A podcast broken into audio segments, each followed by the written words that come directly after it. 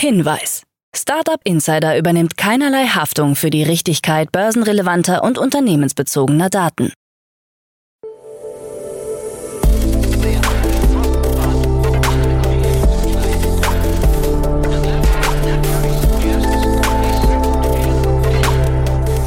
Startup Insider Daily.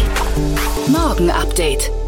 Einen wunderschönen guten Morgen und herzlich willkommen zu Startup Insider Daily in der Morgenausgabe am Mittwoch, den 12. April 2023. Ich bin Kira Burs und ich freue mich mit euch in den Tag zu starten und das sind die News des Tages. Ex-Manager verklagen Twitter. Tesla plant angeblich Batteriefabrik in Shanghai. ChatGPT-Konkurrent in allen Alibaba-Produkten und Polizeigewerkschaft will mehr Schutz vor Cyberattacken. Tagesprogramm. Bevor wir näher auf die Themen eingehen, lasst uns kurz einen Blick auf das heutige Tagesprogramm werfen. Nach dieser Morgenausgabe geht's weiter mit Investments und Exits, wo wir Jan Mitschaika von HV Capital als Experte zu Gast haben und er mit Jan zwei spannende Themen bespricht. Um 13 Uhr geht's weiter mit einem Interview mit dem Unternehmen Li-Fi und um 16 Uhr gibt's eine neue Folge Junge Startups, wo drei junge Unternehmen ihre Mission pitchen können. Dazu aber später mehr nach den Nachrichten gelesen von Anna Dressel. Startup Insider Daily. Nachrichten. Litza meldet Insolvenz an. Das aus der TV-Show Die Höhle der Löwen bekannte hessische Food-Startup Litzer hat Insolvenz angemeldet. Nach Angaben des Insolvenzverwalters Andreas Kleinschmidt hat sich der aktuelle Gesellschafter zurückgezogen, was zu einem absehbaren Liquiditätsproblem geführt hat. Ursprünglich waren die TV-Juroren Frank Thelen und Carsten Maschmeyer als Investoren bei Litzer eingestiegen und hatten insgesamt 150.000 Euro für 25 Prozent der Anteile investiert. Beide waren 2020 ausgestiegen, als das Hamburger Familienunternehmen Kremer 70 Prozent der Anteile übernommen hatte. Thelen ließ damals verlautbaren, Litzer war für uns ein erfolgreicher siebenstelliger Exit. Im September 2022 sollte Litzer dann an die britische Private Equity Firma S Ventures weiterverkauft werden.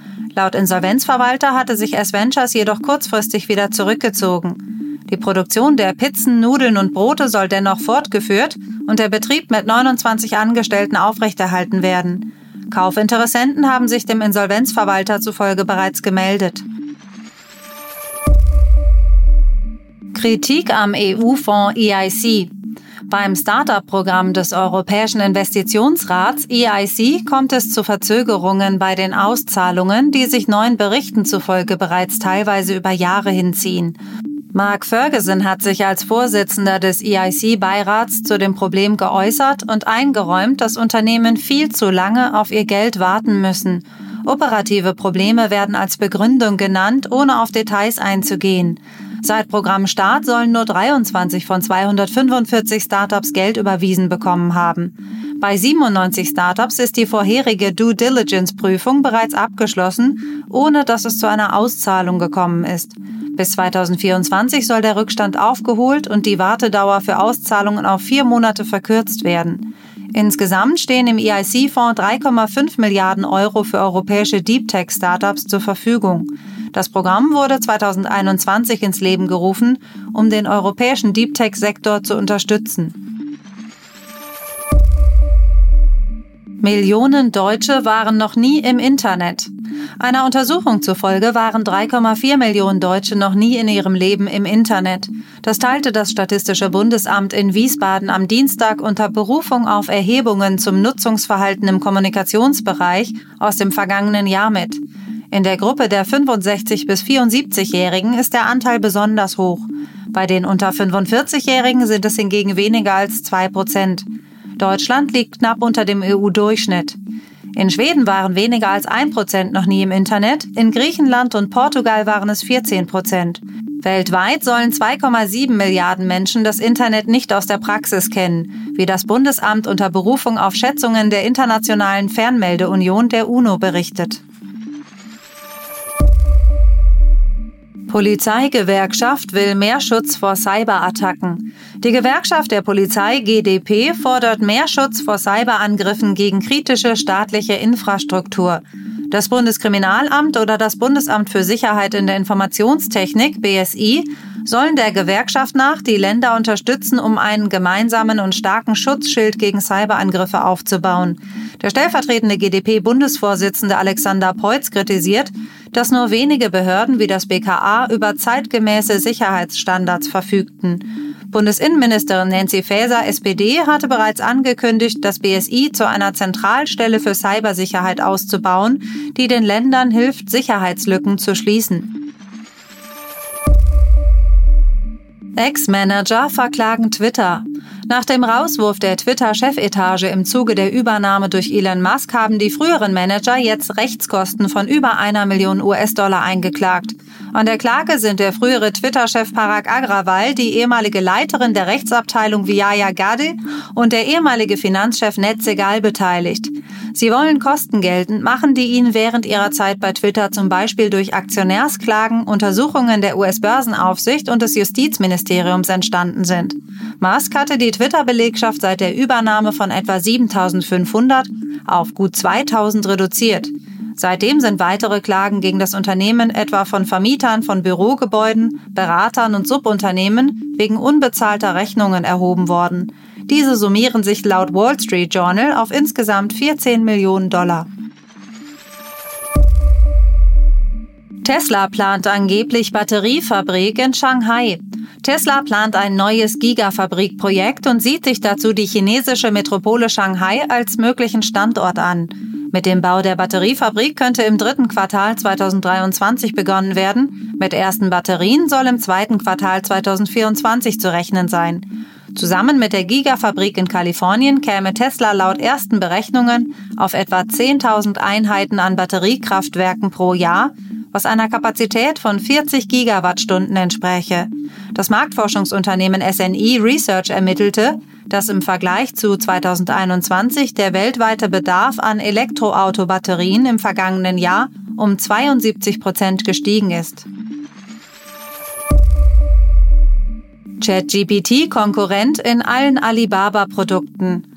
Auf dem Alibaba Cloud Summit 2023 hat das chinesische Unternehmen angekündigt, den eigenen ChatGPT-Konkurrenten Tongyi Qianwen in naher Zukunft in alle Alibaba-Produkte integrieren zu wollen.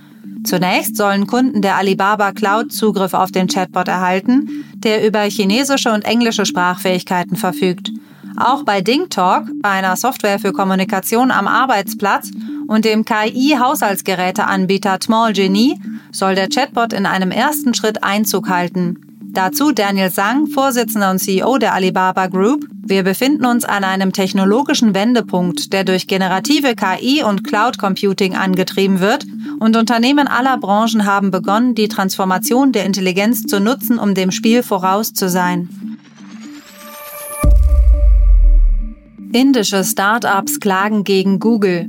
Mehrere Startups aus Indien gehen vor Gericht, um Googles neues In-App-Abrechnungssystem zu stoppen. Google wird vorgeworfen, beim User Choice Billing System eine Servicegebühr zwischen 11 und 26 Prozent von Entwicklern zu verlangen. Das neue System sei getarnt als eine weitere Version des früheren In-App-Zahlungssystems, bei dem eine Gebühr zwischen 15 und 30 Prozent an Google fällig wurde. Letztes Jahr verhängte die indische Wettbewerbskommission eine Geldstrafe über 112 Millionen US-Dollar und forderte Google auf, Entwickler nicht länger zu zwingen, das proprietäre In-App-Zahlungssystem verwenden zu müssen. Google hingegen hat jegliches Fehlverhalten bestritten und die kartellrechtliche Entscheidung angefochten.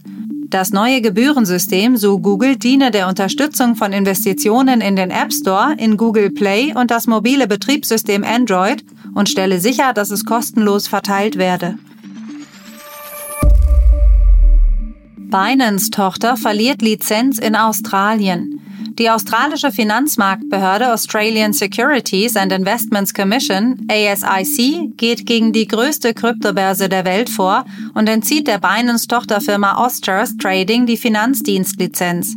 Der Tochterfirma wird vorgeworfen, Retail-Investoren und Großkunden in einen Topf geworfen zu haben. Dies sei insofern von entscheidender Bedeutung, da Privatkunden, die mit Kryptoderivaten handeln, nach den australischen Finanzdienstleistungsgesetzen wichtige Rechte und Verbraucherschutz genießen, heißt es seitens ASIC-Chef Joe Longo. Ab dem 14. April darf Binance seine Services in Australien nicht mehr in gewohnter Form anbieten. Die Überprüfung von Binance dauert weiter an.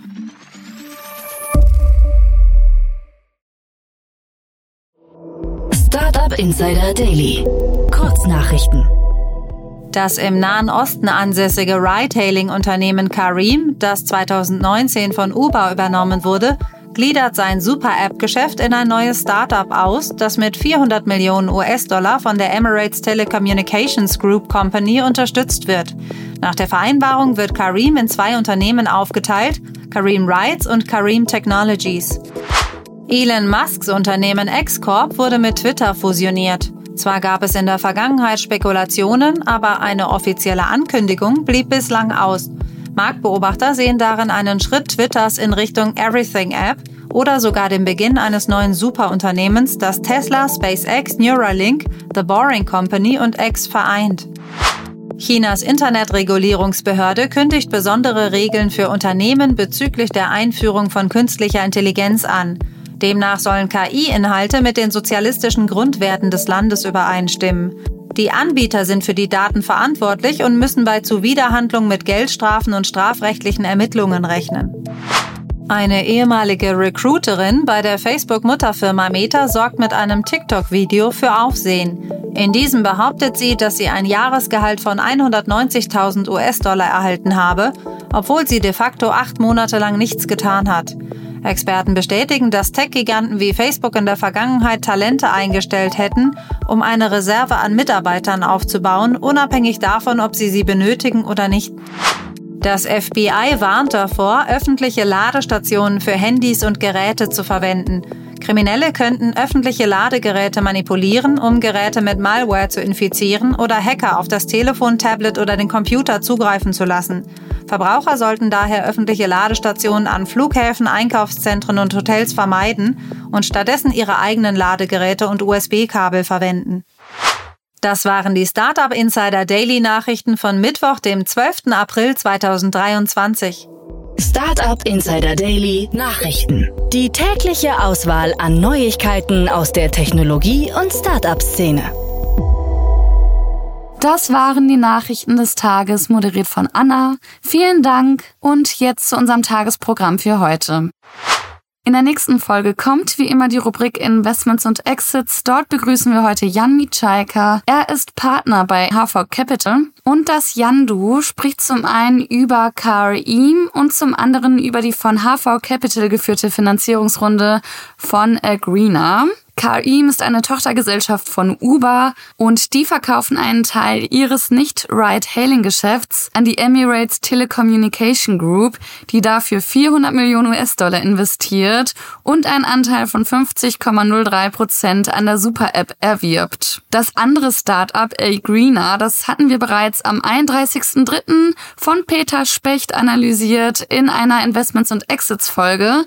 Das ist ein dänisches Climate und Fintech und die haben eine Series B Finanzierungsrunde verkündet und HV Capital war dort der Lead Investor. Spannende Analysen zu den beiden Themen dann gleich in der nächsten Podcast Folge. In der Nachmittagsfolge sprechen wir dann heute mit Philipp Zentner, CEO und Co-Founder von LiFi. Das Berliner Startup ermöglicht mit seinen Lösungen, Kryptowährungen auf andere Blockchains zu übertragen. Und sie haben nun in einer Finanzierungsrunde 17,5 Millionen US-Dollar erhalten. Richtig cool. Mehr dazu um 13 Uhr. Ja, und in unserer Nachmittagsfolge geht's weiter mit einer neuen Folge in der Rubrik Junge Startups. Hier ein kleiner Auszug von unseren Teilnehmern. Agilibo bietet einen SaaS-basierten Transformationsassistenten für agile Teams an. Cleverlohn hat hingegen eine Software entwickelt, mit der Abrechnungen effizienter bearbeitet werden können. Und unser letzter Gast, Nextwiser, hat eine Plattform entwickelt, auf der die User ihre Altersvorsorge lösen können. Wieder ziemlich spannende junge Unternehmen heute in der Vorstellung. Um 16 Uhr unbedingt mal reinhören. Und das war es jetzt auch schon von mir, Kira Burs. Ich wünsche euch einen wunderschönen Start in den Mittwoch und wir hören uns morgen wieder. Macht's gut!